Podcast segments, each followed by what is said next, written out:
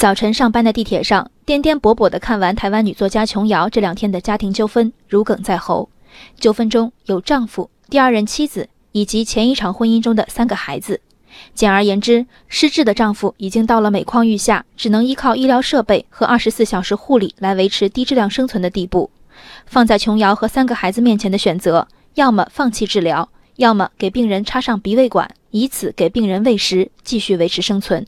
琼瑶的家庭大战里，妻子想放弃，而孩子们选择维持父亲生命，至亲至情，走进生命终点。尤其是琼瑶和丈夫的结合，背负了丈夫与前妻的孩子们小三的指责，双方的情绪激动在情理之中，其叙述大概也都有偏颇之处。在孩子们眼中，问题被简化成了这个你爱的人再也说不出爱你，甚至再也不认识你，你还爱他吗？而据琼瑶的反驳。有尊严的死去是丈夫的意愿所在。其丈夫的遗嘱称：“当我病危的时候，请你们不要给我插管、鼻胃管。”眼下的失去意识算不算病危，也成为孩子与继母的原则性分歧。人过三十，不得不面对家人的生老病死。琼瑶的家务事让我难过很久。两年前，在经历我母亲长达八年多的艰苦护理后，我父亲平静体面的去世。琼瑶丈夫经历的失智、插管，我们都经历了。他们没有经历的无数严重的多的痛苦，我们也经历了。钱不能买一切，但往往能买到一种生活方式。琼瑶丈夫的护理具体工作由秘书、护工、佣人完成，而在普通家庭，这样的护理大都由家人承担。护理人需要告别一切娱乐和社交。那八年，我母亲老了二十岁，久病床前无孝子，一句痛苦的箴言。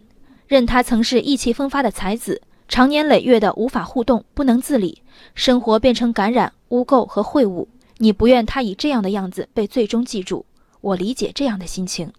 我父亲年轻时的确说过，如果病了，不如干脆的死掉。但到他重病、失去判断力时，他重复的事情是半夜偷偷起床找药吃，吃了一遍又一遍。健康时的豁达不是真豁达，不到那一刻，你不知自己有多想活下去。如何最忠实的执行病人的意愿？我的母亲在最后一天前不曾有一刻的懈怠和放弃，而当最后一刻来临，不切气管，不上呼吸机，他在放弃抢救声明上签下自己的名字。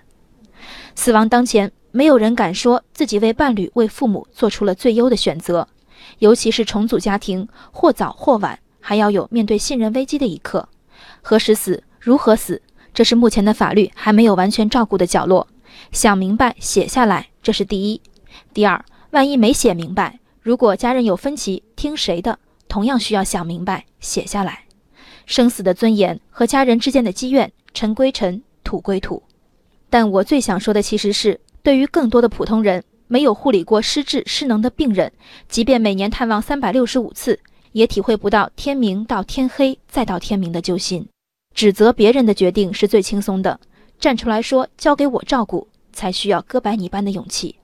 人生海海，见微知著。我是静文，下期静关键。